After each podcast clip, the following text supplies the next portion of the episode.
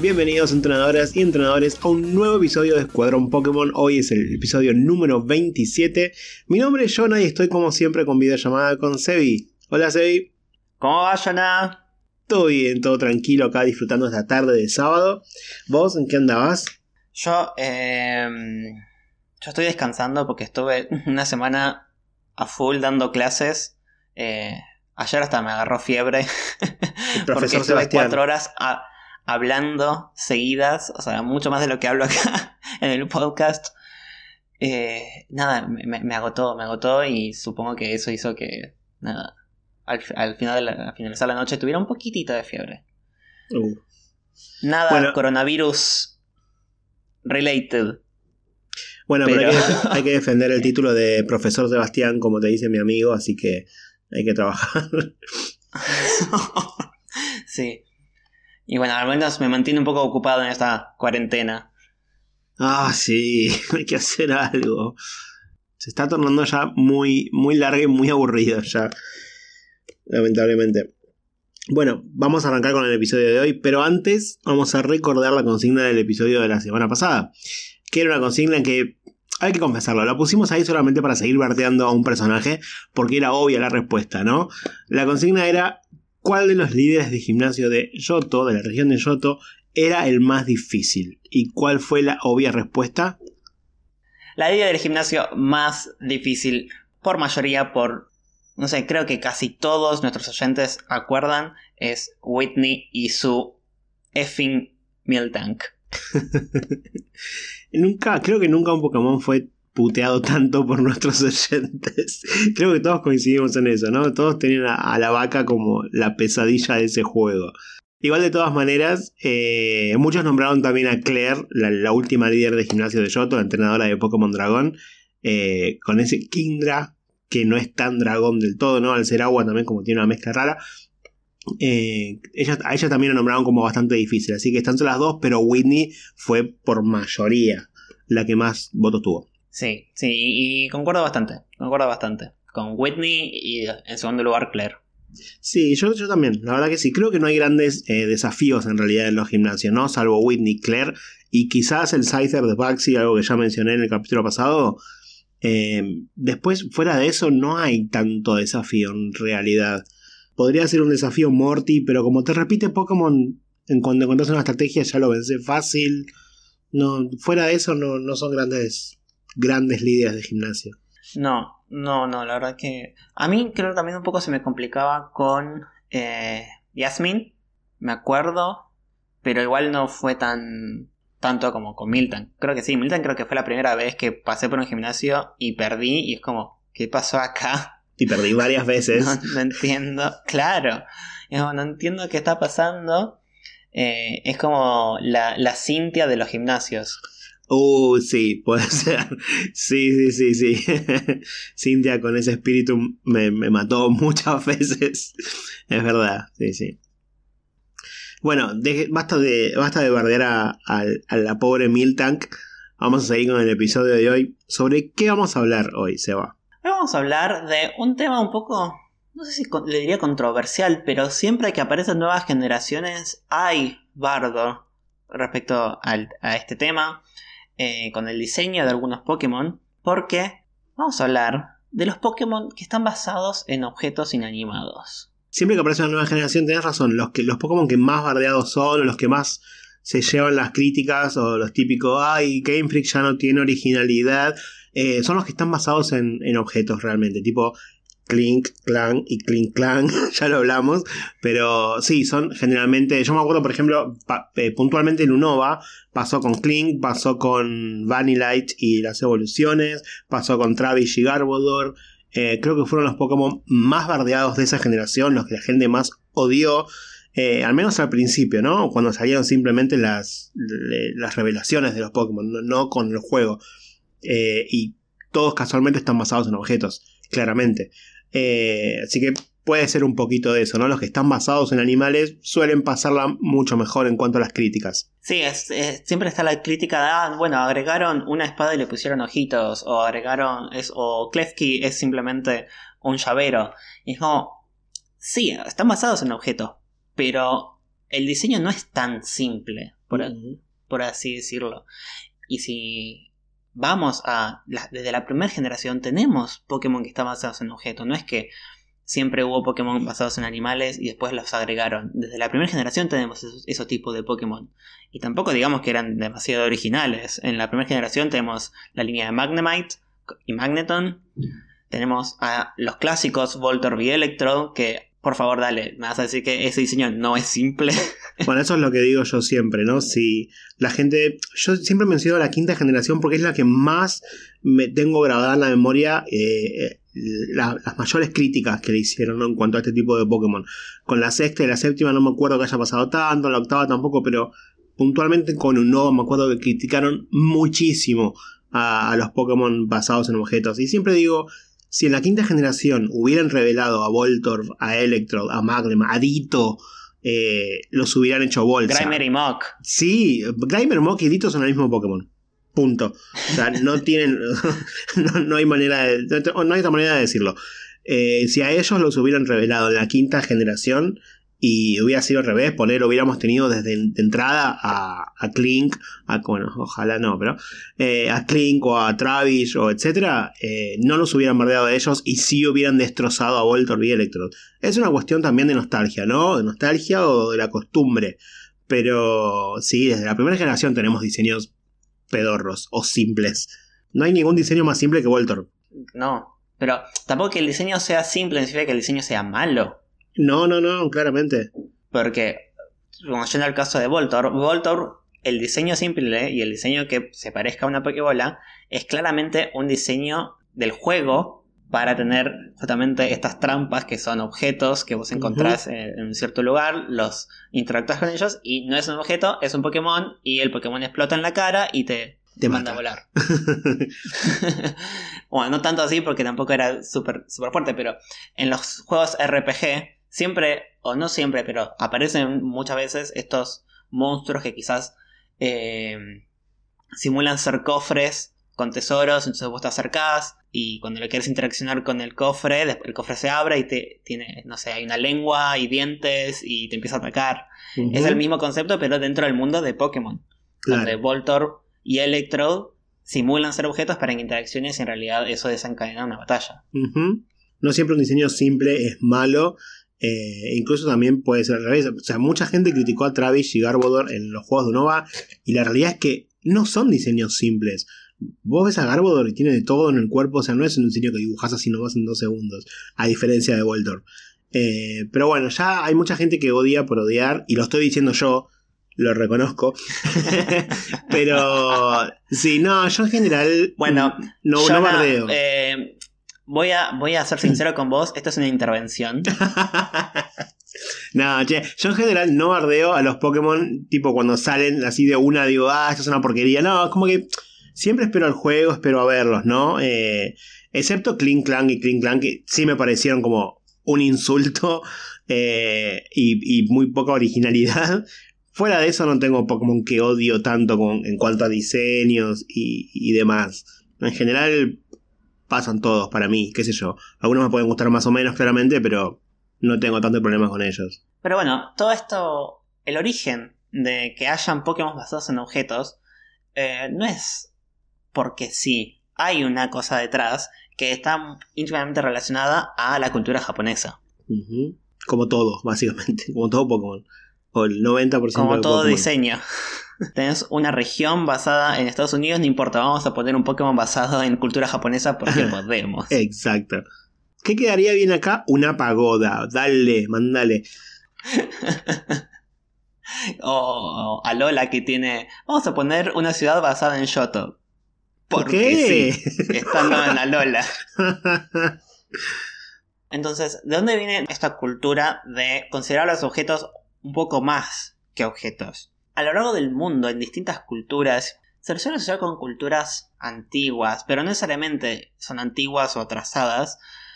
Eh, existe el concepto que hoy en día unimos como animismo, que es esta forma de ver al mundo en donde le asignamos cualidades humanas a entidades que no siquiera tienen vida. Puede ser la naturaleza, pueden ser objetos, pueden ser rocas, pueden ser tormentas. ¿sí? Esta, hay, muchas culturas que, por ejemplo, a, eh, a los fenómenos naturales les pone algún tipo de personalidad o alma o los representan un tipo de dios. Entonces, el, el objeto o la manifestación, no sé, climática, tiene algún tipo de eh, cualidad humana, ¿no? Como ira, enojo, felicidad, eh, compasión, ¿no? Bueno, sin ir más lejos, a los huracanes les ponen nombre directamente.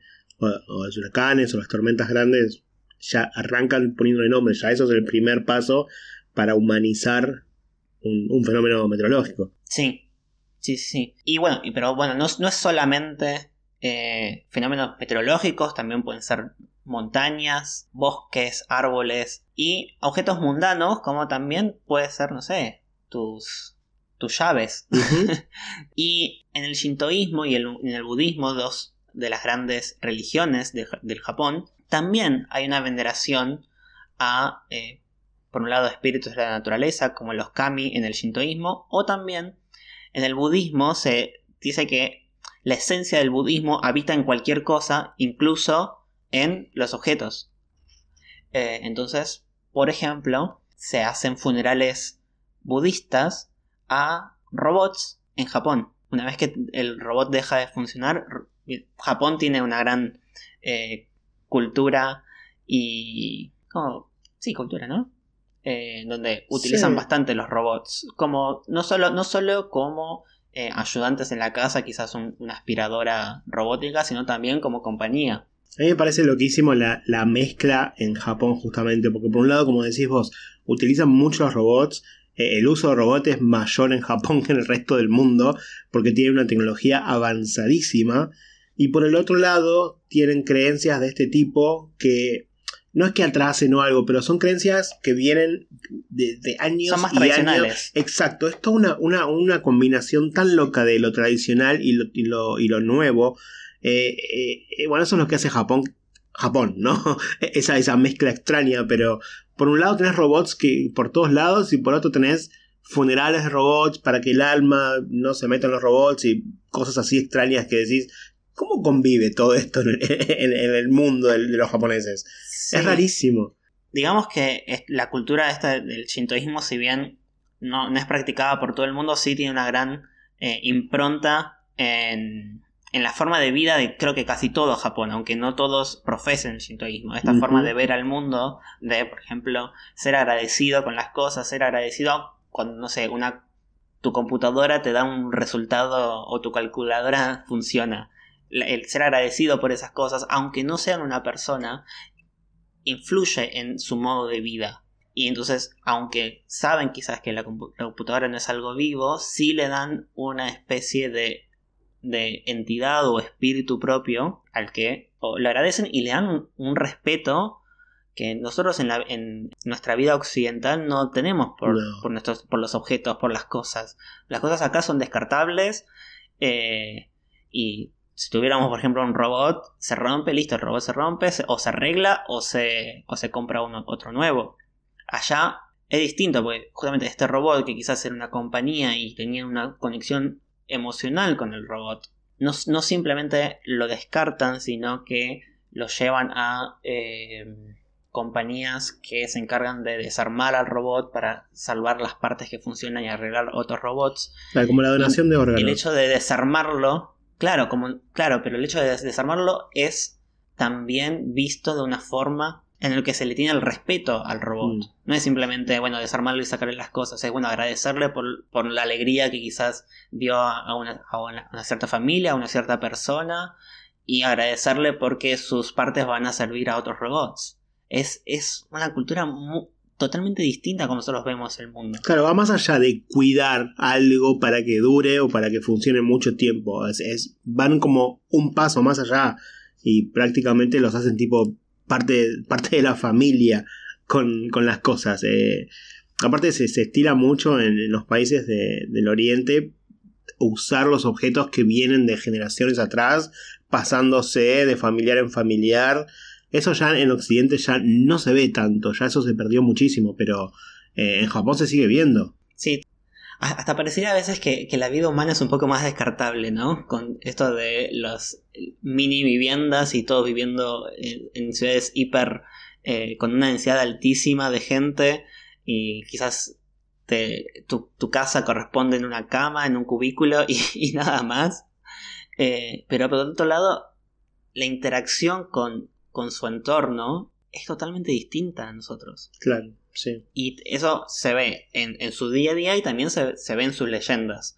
Como eh, una de las partes del shintoísmo, sus leyendas relacionadas a los Tsukumogami. ¿Lo dije bien? Tsukumogami, sí, Tsukumogami. Creo, no sé, yo tampoco sé japonés, ¿no? Pero yo lo estoy leyendo así. Tsukumogami, sí. Decilo vos. Que, vamos a hacer como, como Susana y, su locutora. Cada vez que tengas que nombrarlo, dejar espacio y yo agrego Tsukumogami.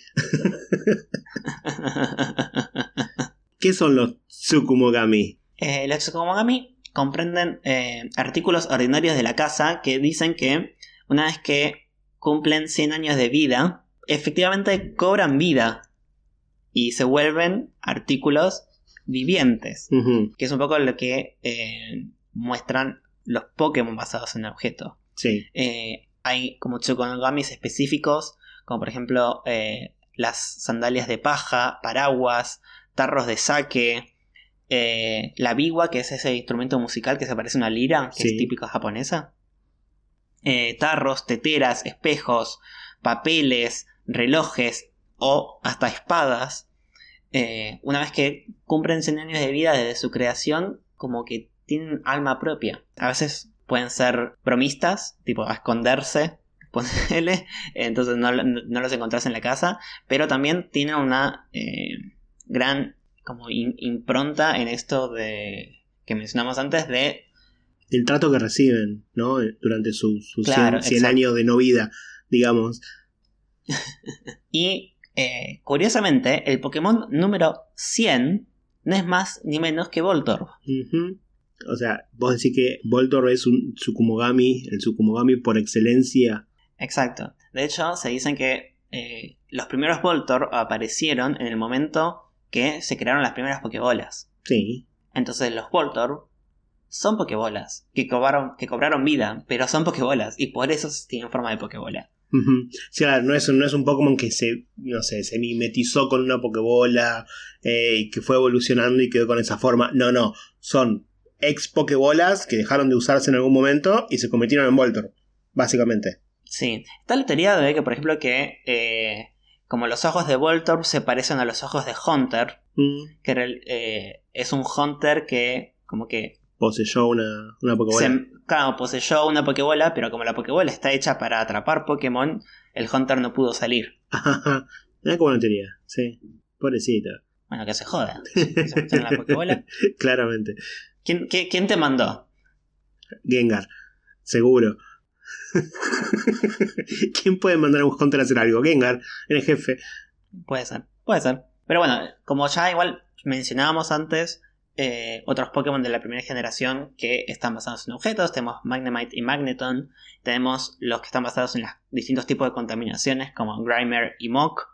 O Coffin y Whizzing, que son, como habíamos dicho, la contaminación de las aguas y la contaminación del aire. Y después, en la quinta generación, apareció el último tipo de contaminación, que es la contaminación sólida con Travish y Garbodor. ¿Y la contaminación sonora? Eh, Tenemos a loader y todo eso. Claro, puede ser. Claro, capaz no están muy relacionados, pero sí, quizás siguen también la misma línea de. Sí, también están basados en. Sí. Eh, y tenemos en Pokémon no solamente Pokémon basados en objetos como tangibles, sino también en otros tipos de.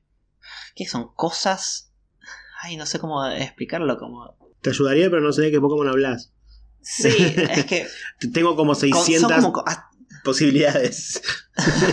son como hasta, hasta conceptos, diría. Por ejemplo, los Anon. Ajá, sí. Que son, son símbolos, son letras. claramente son letras. No es un objeto en particular, pero es. Tampoco es un ser vivo, pero es algo que existe. Sí, o sea, ¿de, dónde salió? Porque no es que agarró una letra A y se convirtió en un. No, claro, ¿de dónde? ¿Cómo surgió? Claro, no sabemos. ¿Sabes qué? El otro día estaba pensando que eh, necesitamos en, en la próxima generación una forma regional de, de Unown. Que sean los 10 números. Del 0 al 9. Ah, podría ser. La requiero. Tipo, no sé, le cambias un poquitito el color, le haces el ojito un poquito más eh, finito para que no sea simplemente el uno que conocemos en forma de 2. eh, y le cambias el tipo y listo, tenés una forma regional nueva. Re habría que hacerlo. Podrías, podría funcionar, sí. Y también hay otro Pokémon basado en, en símbolos, o hasta en realidad en di- dibujos, que es Sigilif. Sí. Bueno, sí, está basado en las ruinas de Nazca en, en Perú, si no me equivoco. Sí, sí, en Nazca son como dibujos hechos en la tierra, son dibujos enormes que solo se ven desde el aire, que lo hicieron en civilizaciones antiguas en, en el Perú. Eh, mucho no se sabe en cuanto a por qué lo hacían, o sea, que, que ahora, claramente tenía algo que ver con, con su cultura, ¿no? Pero bueno, no hay, no hay registros escritos sobre eso. Y hay símbolos, principalmente tienen, están relacionados con cosas de la naturaleza. Eh, hay dibujos de animales, dibujos de personas. Y uno de los más conocidos es el dibujo del colibrí. Que si vos lo ves, Sigilif acostado es el colibrí de Nazca. Sí, es igual.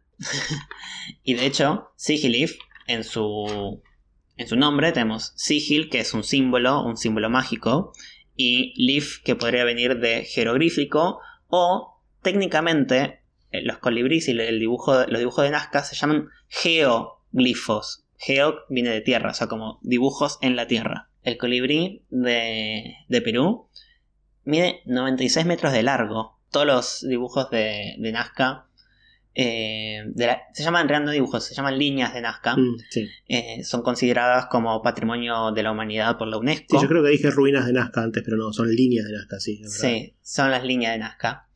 Y, o sea, obviamente están mega, mega cuidados porque son dibujos en la tierra y cualquier cosa que les pase por encima las pueden arruinar. De hecho, hubo un tema que en el 2014, eh, durante la noche, un grupo de, Greenpeace había entrado sin permiso a la ruina de Nazca para eh, escribir un mensaje en la tierra sobre cuidar el mundo y eso. Eh, y hubo un gran, gran revuelo en Perú porque está, o sea, si- sin permiso entraron, pisaron el área, eh, consideraron que hasta arruinaron parte de la región. Sí, te iba a decir, ah, se veían partes como que habían quedado eh, borradas, ¿no? Por, por esta gente. Sí, no pisaron directamente las líneas, pero sí el entorno y que hasta como que crearon nuevas líneas. Claro. Porque eh, como que caminaron en fila eh, para, para llegar al lugar y eso, y eso bueno, hizo que, que se, ar- se arruinara el, el- el terreno circundante. No, esto, son, esto es un patrimonio cultural de Perú muy importante ¿eh? y es considerado como patrimonio de la humanidad por la UNESCO. Entonces, aunque las intenciones pueden llegar a ser buenas, o sea, a veces, a veces siento que eh, todo lo que, es, lo que es cultura, de la- lo que es la periferia, lo que no son los países centrales, los países eh, dominantes, como siempre se lo considera como eh, Descartable, como que no no, tan importante no o descartable. Eh, y, es, y, es, y es un problema, aunque tengas las mejores intenciones del mundo como salvar el planeta, eh, también hay que respetar las culturas autóctonas. Exacto. Y bueno, en el 2017 recién se como que se terminó el juicio contra uno de los responsables que tuvo que pagar alrededor de dos, 200 mil dólares en cuanto a, a- a daños y también creo que cuatro años de prisión le sentenciaron. Está bien, está perfecto. Así que nada, hay que respetar las cosas. Todo. A los robots y también a los las culturas. Eh, ya, bueno, se puede hacer funeral para culturas, pero bueno, sí, hay que respetarlas. Y otro Pokémon basado también en un patrimonio eh, de la humanidad es eh, un Pokémon de la octava generación que es Stoneshauner. Stone, Stonehauner, Stoneshauner. No, es, es muy jodido el nombre. Stoneshauner. Stone Journal. Yo le digo Stone Journal, pero Stoneshauner. vaya uno a saber cómo se pronuncia. Bueno, ¿en qué está basado Stoneshauner? Y para mí está basado en Stonehenge, esa formación de rocas eh, muy, muy importantes. Eh, porque, sí, si no está basado en eso, ¿en qué puede estar basado? ¿no? La formación de rocas que está en, en Inglaterra, ¿no? No me olvidé de eso. Eh, sí, es claramente eso, porque tiene. Es eso, o sea, no hay otra cosita. Es Stonehenge con ojitos. Nada más. Claro, o sea, creo que de los Pokémon objetos que existen, o sea, literalmente es una pila de piedras. Sí. O sea, Shieldwood, bueno, es una piedra con brazos, pero como que tiene una Eh, claro, tiene, cierta tiene, onda tiene un cuerpo entre comillas. Esto es como que. Esto fue como que alguien fuera a Stonehenge y le pusiera los, los ojitos, los Google Eyes, esos que se mueven, a una formación. Listo, ahí tenés el Pokémon. Literal es eso. Y banco igual, eh, me parece muy lindo. Pero, pero sí, sí, es eso. A mí me parece muy raro, pero igual me copa el, el Pokémon. Eh, tiene como inscripciones como rúnicas en, en, la- en las... Diría piernas. Sí, suponer que son los pies. Sí, porque Bueno, como una parte marroncita Eh, abajo que pueden ser los pies. que podrían, o sea, se- según la- las runas que existen de, de verdad, tienen una significación de unión, armonía o paz. Y se dice que estos Pokémon se quedan todo el día mirando mover eh, el sol. Ujú. O sea, se quedan quietos mirando a ver cómo pasa el sol. Y una vez al año si se piedras. juntan y forman. Se, sí, se forman, forman un círculo de Stone Chowner. Ah, mira, lo dije de una. Eh, y bueno, no saben por qué se juntan así en círculo. Bueno, claramente si, si, si pensaste que quizás estaban eh, relacionados a otra cosa que no sea Stonehenge, ellos te están diciendo no. Esto, esto, este Pokémon es Stonehenge. es literalmente eso. Que bueno, Stonehenge es este, este círculo de, de- de piedras que forman estos, er- estos arcos, pero no son solo los arcos, también son otras piedras alrededor. Que se constru o sea, tardaron miles de años en construirlo. Es algo muy loco, ¿no? Que esa formación tan ordenada se haya armado en no sé cuántas generaciones de gente. Y no es un gran trabajo, o sea, son piedras.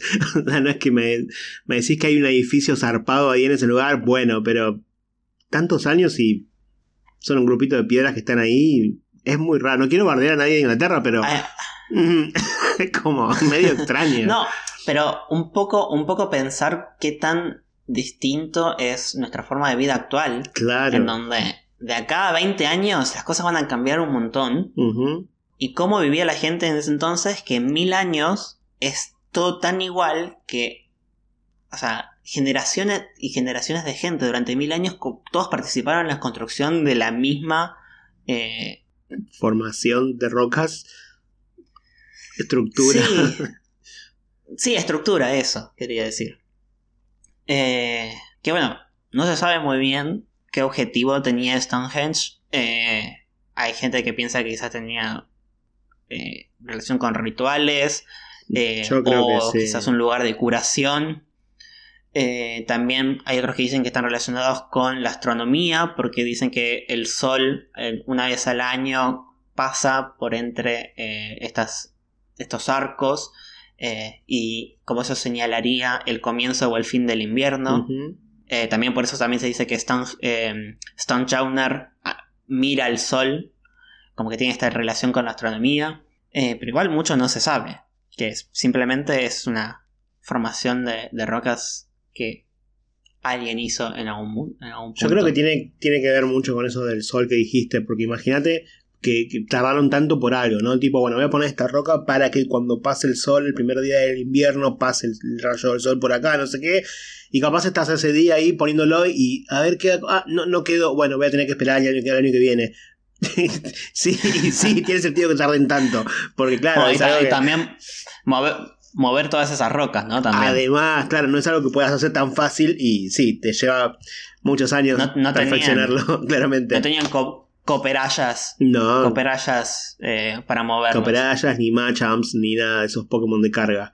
Claro. Y bueno, y como mencionamos, eh, tenemos toda la línea de, de Geodude que son piedras, o sea, literalmente son piedras. ¿no? Eh, también la línea de, de Gigalith de, con Roggenrola eh, Boldor y Gigalis, que son como las otras piedras de la quinta generación, que son están basadas en otro tipo de piedras que son las, eh, ¿cómo se llaman? Las geodas, un poquito más Un poquito más lindas cool. que las piedras comunes. Sí. Claro, un poquito más cool. Eh, pero nada, sí, sí, siguen siendo piedras. No hay mucha más explicación detrás de que son piedras sintientes, como Pocahontas, ¿no? Que dice que hay alma en- hasta en las piedras. Eh, pero quizás la línea evolutiva basada en piedras también, con más explicación detrás o con más con mayor diseño, yo diría que es, es la última, de la octava generación también, que es la línea de Rolicoli. eh, nunca me acuerdo la segunda. no, eh, yo ¿Cómo se tampoco. Carcoal, Carcoal y Colossal. Porque ya no simplemente son piedras, sino que tienen, y tienen una conexión muy importante con la región en la que están, que son Galar, porque son, están basados en el carbón. En las minas. Y e Inglaterra, el, claro, Inglaterra con la revolución industrial usó un montón el carbón, ¿sí? Todas, las, todas esas chimeneas que des- desprendían humo y el comienzo de la revolución industrial fue justamente por usar el carbón como fuente de energía para todos los que son los motores eh, de vapor. Entonces, esta, esta línea no es solamente carbón, y aunque Carcol es un carro minero, y es como, ¿por qué? ¿Por qué tiene? Tiene hasta rueditas, o sea, ni siquiera son patas, son ruedas. Sí, menos mal que con, con Colossal lo, lo mejoraron un poquito. Colossal es uno de mis Pokémon favoritos de esa generación. Eh, de hecho, fue, fue mi Pokémon de fuego de- del equipo. Fue la primera vez que jugué el juego. Eh, lo tuve en mi equipo desde, desde Rolicoli y me parece un Pokémon hermoso. Me encanta. Eh, recontra útil, la verdad. Recomiendo, 10 de 10. y digamos que tiene toda una, una explicación detrás. O sea, es, es como es, es, es el uso de carbón a lo largo del- de los años, ¿no? Como que Rolicoli es, es pequeño, es como el carbón eh, sin forma. Sí, Tiene una ruedita debajo porque lo, lo usa para moverse, pero no, es, no depende tanto del carbón. Ya Carcone necesita quemar carbón para funcionar. De hecho, no es solo él, no solo Carcol está hecho de carbón, sino que lleva carbón, por eso tiene, tiene forma de carro minero. Eh, pero y Colossal ya tiene, es como la culminación o el asentamiento de la revolución industrial hecho una bestia, ¿no? sí. Es como esta mezcla de, de kaiju típico japonés con algunos elementos de tren. La hace la cara, viste, Pa- parece el, el, el tumbaburros de, de un tren. Sí, amo, amo la- las bocas de Colossal y de Carcol porque eh, cuando las abren se ve como el fuego adentro, ¿no? Como, que- como si fueran un horno o un horno fundidor o no sé cómo sería. Claro. Me encanta ese concepto, está muy bueno, se nota mucho más en Colossal, más que nada. Eh, pero eso me, me- me fascina. Y esto que Colossal es eh, un monstruo, como que también habla un poco sobre los peligros de, por ejemplo, de quemar excesivamente carbón y contaminar eh, el lugar. Como que, como toda tecnología, ¿no? O sea, hay que usarla bien. En- llega a un punto, sino que la tecnología se puede ir- venir en, en tu contra. Así como Godzilla representa los peligros de la energía nuclear, Colossal presenta lo- como tanto los beneficios como los peligros de eh, el uso de- del carbón, en particular en Inglaterra. Eh, si bien, por ejemplo, se dice que es un Pokémon bastante pacífico, pero que si lo molestas te puede llegar a incinerar. incinerar. O sea, Y sí. no hay que, hay que, no, tratarlo con respeto, como todo. Eh, y principalmente el Gigantamax de Colossal dice que eh, cuando Galar fue golpeada por una ola polar muy grande, eh, Colossal sirvió para mantener el calor de la población y salvó muchas vidas. Y esto tiene una relación también con Inglaterra. En 1963 hubo una ola polar enorme, uno de los inviernos más cruentos de Inglaterra, donde cayeron creo que hasta 3 metros de nieve Mierda. un montón. Eh, esto fue porque el smog que producía las, las, eh, las fábricas atraparon una, una de estas tormentas polares entonces se quedó la tormenta ahí, no es que no se movió. Entonces toda la nieve cayó sobre Inglaterra, obviamente murieron muchas personas, obviamente no solo, o sea, la nieve produjo muchas complicaciones. Se, por ejemplo, se empezaron a desbordar los, las alcantarillas de la nieve derretida y empezaron a, a salir, empezó a salir agua de las alcantarillas y eso también provocó que se rompieran eh, caños de gas. eh, como se rompieron caños de gas, la gente tampoco tenía gas en sus casas para calefaccionarse. Y también mucha gente murió por las escapes de gas. Entonces, lo que los terminó salvando un poco fue que eh, el carbón que tenían en las, en las fábricas los redireccionaron para que la gente pudiera quemar carbón en sus casas y salvarse del frío. Entonces, Calosal, con un Pokémon de carbón, viene a presentar las dos cosas. Por un lado, el peligro de la contaminación y también cómo el carbón terminó eh, ayudando a salvar las vidas que si no se hubieran congelado. Bueno, me gusta que en el diseño de Colossals, evidentemente Game Freak se puso a estudiar sobre Inglaterra y, se nota, ¿no? Se nota ahí que, que, hubo esa influencia. Sí, las últimas generaciones tienen, o sea, la mayoría de los Pokémon tienen bastante, eh, están bastante inspirados por, por cosas reales, ¿no? Quizás en, en, las primeras, bueno, es una foca con un cuernito, listo, es Sil, ya está. No hay mucho más que poner acá. Pero en las últimas generaciones, al menos también están inspiradas en distintas regiones, utilizan los, los elementos históricos y la cultura del propio lugar para eh, crear Pokémon. Otro ejemplo de la última generación tenemos a eh, Poltergeist. Poltergeist es, es muy lindo como Pokémon, me encanta.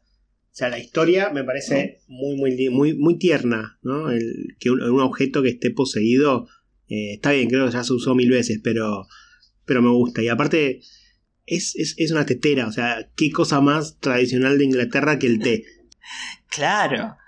A los ingleses les gusta mucho su té. Eh, toman alrededor, creo que, de tres tazas de té por día, en promedio, el, inglés promedio. Eh, igual no es, no es el país que más consume té. No, es que además el té no, es, no tiene origen inglés. O sea, el té no es de China. ¿O estoy equivocado? Eh, sí, es de, o sea, eh, se originó en China. Eh, aún así, China tampoco, es el que más toma té. ¿Cuál es el que más toma té? Pero aunque se haya originado en China, es Inglaterra al menos como que el té es, es ya parte de su cultura, digamos. Aunque se haya originado en otro lado, ¿no? Como que lo adaptaron mucho a su forma de vida el país que más toma té es eh, Turquía. Ah, mira. Jamás lo hubiera adivinado. Sí, Turquía, después Marruecos, después India y después eh, Mira, capaz India lo hubiera tirado, pero Turquía y Marruecos no, hubieran estado en mis, en mis opciones. Ah, y lo curioso de Poltergeist es que no es la tetera poseída, es el té poseído. El Poltergeist es el té. es verdad, sí. Es como. Es como muy raro. Y hasta. no es que simplemente parece té. No, no, literalmente es té. Porque dice que eh, si confía mucho en el entrenador, puede darle de tomar de su té. Es como. Muy creepy. Mm. Lo, o sea, lo, puedes tomar a Poltergeist. Eh, ¿Qué pasa si te comes un Pokémon? O, sea, o en este caso lo tomas. Qué horror. Sí. Bueno, el, nombre a mí me encanta que es la combinación de poltergeist y con T, con el T en el medio. Eh, poltergeist es una palabra en alemán que significa eh, espíritu ruidoso, que generalmente son, eh, son como espíritus maliciosos que suelen poseer o, o, casas o hasta personas mismas y las siguen a las personas y hacen, hacen ruido. Existe la película Poltergeist. y en Inglaterra Hubo un caso de un poltergeist oh. que apareció bastante en los medios, que es el caso de Enfield, que eh, fue adaptado en la película El Conjuro 2. Ah, mira, no la vi. A parecer como que estuvo, bastante mm, cobertura mediática, como que iban la gente ahí, a, los, tipo los periodistas a grabar y se escuchaban ruidos y bueno, la, gente que vivía ahí decía que había un poltergeist y después al parecer fue todo una, una farsa, eran dos, dos nenes que, que inventaron todo y, Me muero. hacían los ruidos. y bueno, está bien, está perfecto. Y bueno, viste, viste es como como que en, otros tiempos, viste, no sé, eh, le tirabas una cuchara a tu mamá en la nuca y decías, no, no, mira, fue un fantasma, mamá, yo no hice nada. Y se lo creían. Anda a saber cuántos mitos y cuántas leyendas se formaron con una persona mintiendo o, mandándose una cagada y que en ese momento no se puede comprobar, ¿no? Capaz culturas enteras se basan en una mentira. puede ser. Eh, ta- también había eh, gente también eh, tomando o comiendo sustancias alucinógenas y viendo También. nada, alucinaciones y después esas alucinaciones las asociaban a un cierto tipo de, de deidad o lo que sea. No, es- no es para desestimar ninguna de estos tipos de culturas, ¿eh? pero un poco a ver también de dónde vinieron estas cosas. Eh, Poltergeist a parecer es una plaga porque se reproduce muy fácil vertiendo su té en té que sobró que no, no se lo tomaron. O sea, si vos hiciste una, una tetera entera de té y te tomaste dos tazas y quedó un poco de té, viene un poltergeist, tira un poco de su té y se reproduce y ahora tenés dos, polter- dos poltergeist. Wow. es muy fácil, sobre todo en Inglaterra. Por eso, es re fácil, es como, tenés dos opciones, o tomate todo el té o hacé menos té. Mm. Y después en inglés me dice, nosotros no hacemos así las cosas, Seba. Se toman todo el té. No voy a hacer menos té, te lo tomas todo. claro. Y bueno, y uno de los objetos, una de las cosas típicas en Pokémon, además de, de, de Poltergeist, son estos tipos de objetos que fueron poseídos por fantasmas. Que hay bastantes de estos. Sí, tenemos en, en- empezando por las, las espadas y escudos de Honedge y las evoluciones. ¿Qué más? Bueno, Sinisty que posee el T y, y Poltergeist también. ¿Qué, otro, ¿Qué otros objetos hay? ¿Klefki? ¿Klefki está poseído o es simplemente un llavero que cobró vida? Klefki es un hada, al parecer. Y es un hada que, que colecciona llaves. Como que las llaves no son parte del Klefki. No, no, no, no. Klefki simplemente toma llaves. O sea, Klefki, Klefki es el llavero, digamos. Claro. Nada más que eso, sí, pero vos le podés cambiar las llaves, se las podés dar a él para que te las cuide. Se supone que si le das las llaves a, a un Klefki te las va a cuidar y jamás las va a perder. Bueno, pero una de las quizás más, más típicos o conocidos de objetos que fueron poseídos por fantasmas son Chapet y Banet. Ujú. Sí, así es. Chapet y Banet, los dos están basados en, en una, en una especie de, de muñeca. Chapet más que nada en un, en un títere, o sí, sería un títere de mano. Y Banet en una, en una muñeca, ¿no? Una muñeca bastante creepy y fea. Pero se supone que ambos cobran vida cuando son descartados. Cuando, cuando un, un chico ya no quiere jugar más con esa muñeca, la descarta, sobre todo Banet, ¿no? La descarta y ahí es cuando cobra vida. Eh, y algo de lo que hablábamos antes con el tema del Tsukumogami, generalmente cuando la muñeca es descartada y dejada de lado, al cobrar vida, cobra vida con una personalidad un poquito maliciosa, ¿no? Como tipo, me voy a vengar de, de porque vos me, me descartaste. Y eso es más o menos el, el- el punto de, de la existencia de Banet. De hecho, se re- en muchas de sus entradas de Pokédex se refiere a que Banet eh, se la pasa buscando a- a- al chico que lo descartó, ¿no? No se sabe para qué. Dice que lo, lo está buscando ahí como para encontrarlo. Yo creo que no puede ser nada bueno, pero... ¿Sabes qué me hace acordar Banet? ¿A qué? A, a Lotso de Toy Story 3. Uy, sí, sí, tiene ese sentido. Para mí tiene que haber un Banet con forma de Lotso. Es que no hay Teddybears. Así también, en- en- enojado eh, porque lo abandonaron y nada. Un Lotso ahí me- medio creepy ahí con forma de, con forma de Banet. Claro. Reimagino. O sea, si tú vos tomas el concepto de la creación de Banet, eh, un Banet podría ser una muñeca como la que conocemos, podría ser un Lotso como decís vos, podría ser un. Podría ser incluso un, un- un mim- algo parecido a un Mimikyu, ¿no? Un, peluche de Pikachu descartado o, o cualquier juguete. Puede ser. Cualquier juguete que un chico Sí. descarte se podría convertir en un Banet, en teoría. No, digamos que todo el concepto, por ejemplo, de Toy Story es eh, aplicar el, este concepto del animismo a los juguetes.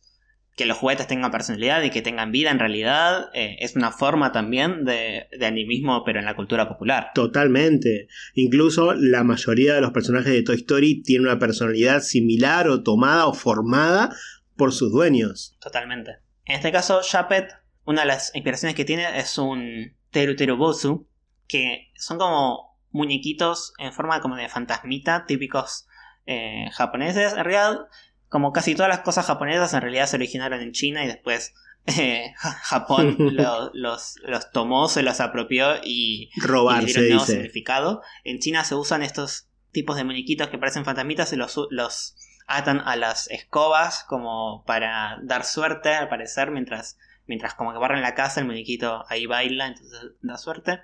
Pero en Japón se tomó esta idea, principalmente los campesinos de, de Japón armaban estas, estas muñequitas y las colgaban de los techos de las casas o de las entradas de las puertas para pedir por, el, por un buen clima.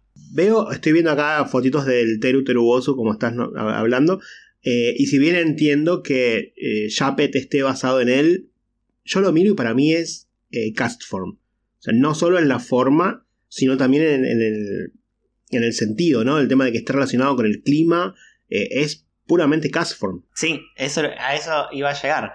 Castform es un Pokémon que si para, o sea, nosotros lo vemos en nuestra cultura occidental, no sabemos qué, qué es un Castform. Parece como medio una nube, pero no del todo, ¿no? Pero para los japoneses, Castform es uno de estos Teru Terubosu. Mm. Son estos fantasmitas, porque aparte son blanquitos y tienen la cabecita re- bien redonda, que están conectados al clima porque son estas formas, esos- estos amuletos que cuelgan para pedir por buen clima.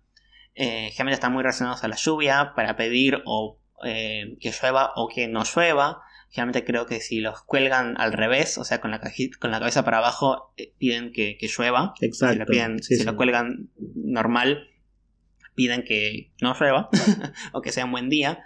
Eh, y Cardform es esto, porque Cardform es un fantasmita que está íntimamente relacionado con el clima. Te voy a decir esto y te voy a arruinar para siempre el diseño de Castform. Castform es, si lo mirás, es una pelota blanca con dos testículos. Nada más. Eh, sí, hay gente que, que, que lo asocia, pero con las partes femeninas en vez de con las partes masculinas. Ah, también puede ser, sí. Un poco más arriba. Sí, sí, sí, sí. Sí, o sea, puede ser ambas. Puede tener, no sé, un- dos testículos y abajo y un clítoris arriba. No sé. No, ¿Se puede decir esto? ¿Se puede decir clítoris? sí, ¿por qué no? bueno, eh, chao. Este ha sido otro episodio de Escuadrón Ah. Pokémon.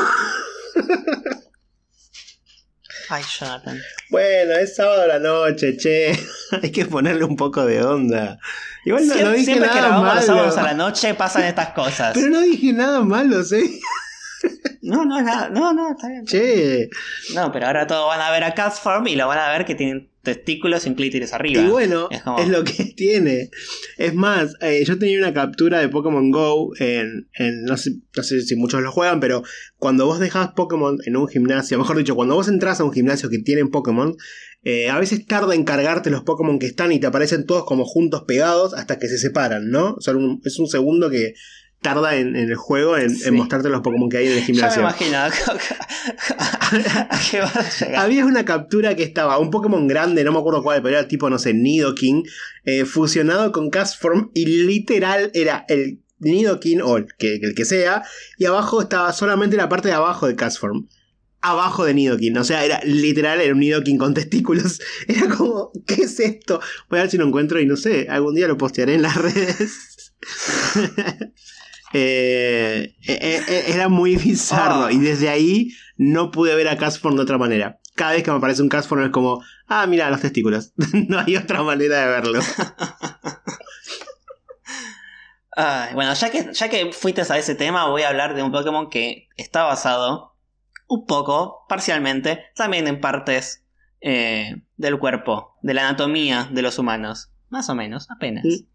Que son Baltoy y Claydol. Están basados en muñecos también, pero no tanto como. Japet y Vanet, ¿no? Claro, son eh, muñecos de cerámica. eh, principalmente unos de estos tipos de muñecos que se llaman los Doku. Son muñecos eh, que durante más o menos el 14.000 antes de la era común hasta el 400 antes de la era común en Japón se encontraban. Es, es un periodo de, de la historia ja- japonesa que es el. eh, no sé qué escribí. Ah, Homon. El periodo. Es el periodo Homon. Que son estas figuras de arcilla. eh, que con forma medio humanoide. eh, ge- generalmente representando. Se cree que a mujeres. Porque tienen como caderas anchas. Tienen como también brazos, piernas, una cabeza, ojos grandes, tiene muchas decoraciones en el cuerpo, algunos también están, se los muestran con, con un gran abdomen, entonces quizás podrían simbolizar el embarazo, y tiene este tipo de eh, conexiones con los, se dicen como dioses madre o diosas madre, todas estas deidades relacionadas con la fertilidad, ¿no? Japón no es el único que tiene este tipo de, figuras. Se encuentran lo que se llaman las, las Venus por casi todo el mundo. La más conocida es la Venus de Willenford, que se encontró en Australia, que es esta forma, tiene como forma de, mujer eh, grande, pero principalmente por sus características sexuales secundarias, o sea, tienen pechos, eh, no, no, tiene una, no tiene hasta siquiera cara, pero se nota que es una figura femenina. Eh, que son todas que aparecieron durante el periodo neolítico, cuando empezan, el humano empezó a trabajar con, con la arcilla, ¿no? Y entonces se crean estas, estas figuras. Y bueno, Balto y Claydol están formadas por arcilla y son muñecas formadas en, arcilla. Ya no tienen una figura tan relacionada a la fertilidad, pero igual se les puede notar que tienen una cierta, cierta forma humanoide, un poco, como tienen brazos, cara. Claro, que humano no tiene como ocho ojos. como Clay. Claro, un poco. Para 8 dije, ¿cuántos ojos tiene? Acá se le ven 5, acá se le ven 4, no sé, tiene muchos ojos. No sé, nunca, nunca se le ve toda la, cabeza completa, ¿no? Debe tener unos, entre 8 y 10 calculo. y la misma cantidad de picos. Qué como un extraño. Sí, y hay mucho de esto, o sea, así como también hablamos de Stone eh, y Balto y Claydoy, hay una hay unas cosas como que quedan ahí en el medio porque son como monumentos, pero a la vez tienen forma humana, que son eh, las figuras de la isla de Pascua, la isla de Rapanui, los Moai, eh, en los que están basados dos Pokémon que ya mencionamos eh, anteriormente, que son Nosepass y Probopass. Sí, bueno, ya hablamos un poquito de ellos en, episodios pasados, pero sí, están basados de vuelta en un Pokémon muy relacionado con el electromagnetismo, eh, siempre, obviamente están basados en brújula, ¿no? O sea, es el Pokémon brújula. Nosepass, básicamente en la, descripción de la Pokédex, es el Pokémon brújula. Eh, como dije también en un episodio pasado, en el Pokémon Go al menos cuando aparecen siempre están apuntando al norte, lo que me parece maravilloso, como un detalle hermoso en el juego. Las cabezas estas de la isla de Pascua también estarán apuntando al norte. No me acuerdo si eso sí lo, hablamos en el capítulo este. Eh, no, no, no lo mencionamos, pero no, no están apuntando al norte, apuntan generalmente hacia el interior de la isla. se creen que están eh, relacionados o, vienen a representar personas que se fueron al otro mundo. Mm. Si la isla es la, es la tierra y el océano es el más allá, eh, los ponen mirando hacia adentro como que están desde afuera mirando a, a la gente de la isla. A su familia, supongo, a la gente y cuidándolos. Eh, están hechos de roca basáltica, o sea, es una roca que viene de, volcán, de, de, las erupciones volcánicas, de la magma, eh, de la lava en realidad, una vez que sale del volcán se llama lava, de la lava una vez que se solidifica, utilizan esa piedra para, para formar estos moai. La roca basáltica generalmente tienen bastante hierro, entonces también puede ser que la, la, la parte de electromagnetismo o magnetismo eh, venga de ahí, de, en, qué, en qué están hechos. Y lo más loco es que Probopass, viste que tiene ya eh, como que evolucion, al evolucionar de Nosepass tiene como un sombrero y también mm, tiene como ojos que Nosepass no tiene. tiene. ojos igual Nosepass. Como pero Claro, sí, sí, no son los mismos ojos que Probopass, pero bueno, sí tiene, tiene ojitos. Probopass, tiene como ojos más, más altones. Se, sabe que los, los Moai que están, eh, todos o casi todos tenían, tenían un sombrero de roca más rojiza, pero que con el paso del tiempo se, cayeron o se perdieron.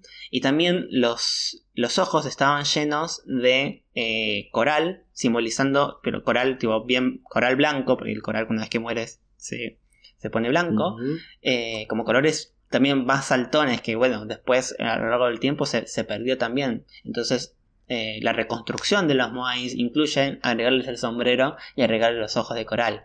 Tip, ¿cómo, pasa de Nosepass a Probopass? Claro, ok, o sea que Probopass sería un, una cabeza de estas de la isla de Pascua, pero reconstruida. Claro. Moai, Moai. Te escuché 15 veces decir Moai y cuando lo quiero nombrar no me sale la palabra. Qué idiota. un Moai reconstruido sería Probopass. Ahí está. Estaba mirando porque estamos nombrando entre la isla esta también eh, Motunui, que es una isla que también tiene cabezas, o Moais. Y, Motunui es la, isla donde vive Moana. O sea, es muy raro todo, porque no está en... No, pero la isla de Pascuas o la Rapa Nui, en realidad Rapa Nui es el nombre polinésico que tiene la isla. No se sabe cuál era el nombre original porque eh, los Rapa Nui, que eran los que vivían ahí, ya, tipo, ya, no, ya no existen más. si bien la isla eh, pertenece al territorio de Chile, es una de las, todas las islas de, la Polinesia. Eh, por eso hay una gran conexión, igual también con lo que decís. Con Moana. Está bien, claro, tiene sentido, sí. Y ahora quiero, queremos comer helado después de nombrar mucho a Rapanui. ¿Podemos, pedir, ¿Podemos pedir que Rapanui nos auspicie? Alguien que nos auspicie, por favor. Yo me quedo con los postrecitos del día y vos te quedás con los Franui si nos auspician Día y, y Rapanui, que son los dos que nombramos hasta ahora. Sí, por favor. O, los bombones de chocolate. Qué rico. Vamos a etiquetar a Rapanui. y hablando de helado. Uy, hablando de helado. Hablando de Pokémon que son objetos y helado. ¿A quién me estoy refiriendo con esto? Y yo calculo que te estás refiriendo a Vanillite, Vanillish y Vanillux. Otro de los Pokémon más cuestionables de, la quinta generación. Eh, yo los quiero igual, pero el diseño no es el. Uf, qué gran diseño, qué cosa que se mandaron. El nombre, la verdad es que tampoco es. Eh, es un poquito mejor que, lo que llegaron a Clink Clan y Clink Clan pero la verdad que tampoco tiene tanta variación el nombre, así que esperemos que el origen, la historia de ellos nos lo salve un poquito, así que ¿en qué están basados, además de helado? bueno, tienen forma de helado, pero no son helados. ¿Qué son? o sea, al parecer tienen, esta forma de helado como para mostrarse amigables. Entonces, para acercarse a los humanos, pero no son helados. En realidad, el cuerpo de, de estos Pokémon, de Vanillish, Vanillite y Vanilux es el cuerpo de hielo de abajo, formando este tipo de estalactita, pero no es una estalactita, las estalactitas son formaciones rocosas. La estalactita hecha de hielo, que en inglés es icicle, en castellano es carámbano. un carámbano, es un carámbano. Vanilux, el Pokémon carámbano. No, no. Ah, es, no sé, la, tuve que buscar la traducción porque no sabía cómo se, cómo se decía, pero no es una estalactita, es un carámbano. Carámbanos. Parece más. Me suena a eh, Un insulto que otra cosa. Claro, carámbanos. Caracoles. Son, son carámbanos vivientes eh, que se cubren de nieve. O sea, la parte de arriba no es helado, también es, es nieve. Y entonces con eso adquieren forma de, de helado y con eso se muestran como más amigables. Eh, pero igual los carámbanos se forman justamente cuando la nieve se empieza a derretir por la acción del sol y empieza, empieza a gotear. Vuelve, eh, esa, agua que empieza a gotear se vuelve a congelar porque eh, el ambiente sigue estando frío. Entonces tenemos que, por ejemplo, en los techos de las casas, la nieve se acumula en el techo, se empieza a derretir y empieza a gotear y se congela de nuevo. Entonces tenemos la nieve arriba y los carámbanos abajo colgando. Parece, que dijo una mala palabra, pero no. Me cuelgan los carámbanos y bueno. claro. Eh, Como acá. Por lo cual, la línea. Claro. por lo cual la línea de Valle Lux como que tiene sentido. O sea, la nieve arriba y el carámbano abajo. Ok. No dije nada malo. No, como yo antes, pero bueno, vos me retaste igual. Discutible. Bueno, hay, imágenes igual de Vanillite y no sé si de los otros dos, pero al menos de Vanillite hay imágenes del Pokémon sin la nieve, sin, sin la capa de nieve. Y es tan extraño. Es muy feo. Es muy feo, todo celestito, pero es una pelota celeste con el, el cucuruchito abajo. Ya sé que es el carámbano, pero es un vasito de cucurucho. Es tan raro verlo así. Sí, ya de por sí es raro por sí solo. Ya sin la nieve es como sos un cacho de hielo viviente. sí. Otro, otro cacho de hielo viviente es Cryogonal, en la misma, que salió en la misma generación. Sí, bueno, Cryogonal también fue bastante discutido en su momento, me acuerdo. Basado eh. claramente en un copo de nieve. Sí, ¿cómo te diste cuenta? No sé, pero yo soy muy inteligente. Por eso. Eh, sí, o sea, no, no hay mucho más que hablar de, de Cryogonal. Hay una, una cualidad que es medio raro porque es un Pokémon que no tiene género, pero puede aprender el ataque atracción o attract. este, este ataque que hace como hacía Miltank, que a los Pokémon de género opuesto los hace como enamorarse y entonces eh, impiden que ataquen. Sí. Eh, pero Cryogonal puede aprender este ataque pero no tener género no funciona. Para mí. O sea, siempre falla. Yo tengo una teoría. Si vos mirás, si vos mirás el diseño de Cryogonal, em, parece que estuviera constantemente enojado, parece malo, pero no es que está. O sea, la forma de afuera de, la parte de, hielo, digamos, de, cristal. Eh, hace que los ojos que están del lado de adentro se vean como que está enojado. Capaz que no está enojado, pero eh, lo hace parecer feo o malo. Entonces, para mí, mm. aprendió ese ataque para ser amigos. Porque no tiene amigos. Igual falla, ¿no? Así que sigue sin amigos. Sí, puede ser. Para mí es eso. Sí. Pobrecito. Y sí, porque es como. Es, difícil eh, entablar un tipo de, relación con algo que no es carismático. Mm, no. Por ejemplo, el, el perrito robot de Japón es carismático. O sea, no tiene cara, pero es carismático. Sí. No, yo vi un par que tenían cara y eran muy Cryogonal, sí, además, algunos sí. Y otro Pokémon que también es, un, sin género y en la séptima generación al menos podía aprender el ataque atracción es eh, Delmice. ¿En qué está basado Delmice? No me queda muy claro ese. Delmice está basado. eh, no, bueno, tiene, tiene cosas en las que está basado, pero claramente es un ancla y un timón eh, poseído. Está poseído. Eh, pero tiene una gran conexión con estas historias de barcos hundidos y barcos fantasmas, ¿no? Sí, sí, claramente. O sea, eh, en el que el ancla, que la parte de ancla del maíz tenga todas esas algas colgando,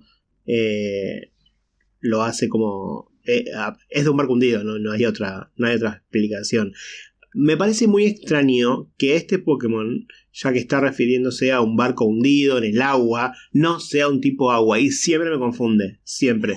Cada vez que en el juego me aparece un del maíz, lo ataco con, un ataque eléctrico o algo y es como, no, no me hace nada. y siempre, siempre caigo. Porque para mí es Pokémon de agua, es, rarísimo que no sea de agua, no lo puedo concebir de otra forma. Sí, es un Pokémon tipo fantasma eh, hierba o planta, porque al parecer lo que está poseyendo al, ancla es el, son las algas. Mm. Las algas están eh, dominando al timón y al ancla.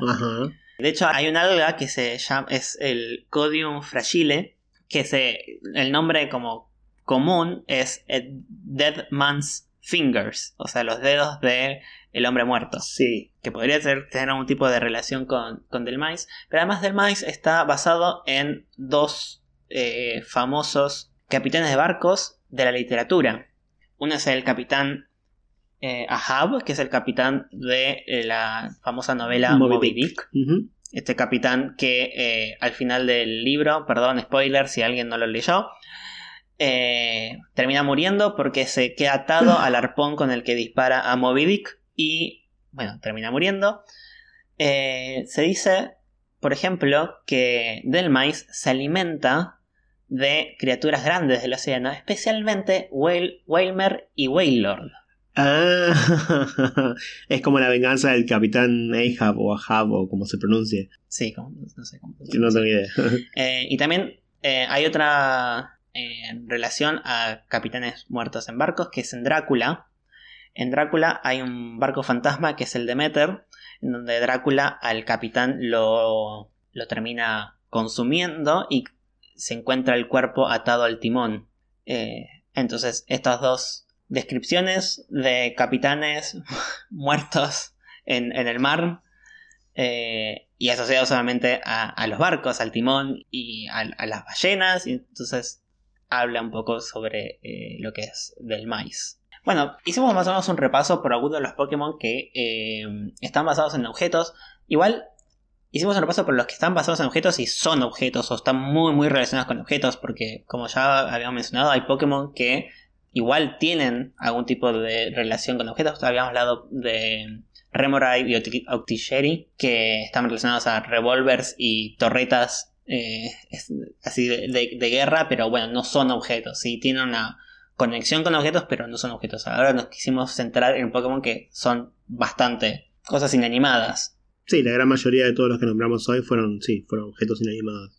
Nos quedaron un par en los que no estuvimos hablando, pero bueno, como siempre, eh, quedan para futuros episodios. Y antes de despedirnos, nos vamos a dejar como siempre con una consigna. Esta vez va a ser una doble consigna, vamos a ver cuántos la quieren hacer. En primer lugar, les vamos a preguntar eh, si ustedes tuvieran que crear un Pokémon de cero, basado en un objeto como todos los que hablamos hoy, especialmente basado en un objeto de, su región, de su país, cuál sería ese objeto y cómo sería su Pokémon. Eso vamos a pedir que nos comenten así nomás, más o menos en, los comentarios de nuestras redes. Pero además queremos ver si se animan a dibujarnos ese mismo Pokémon.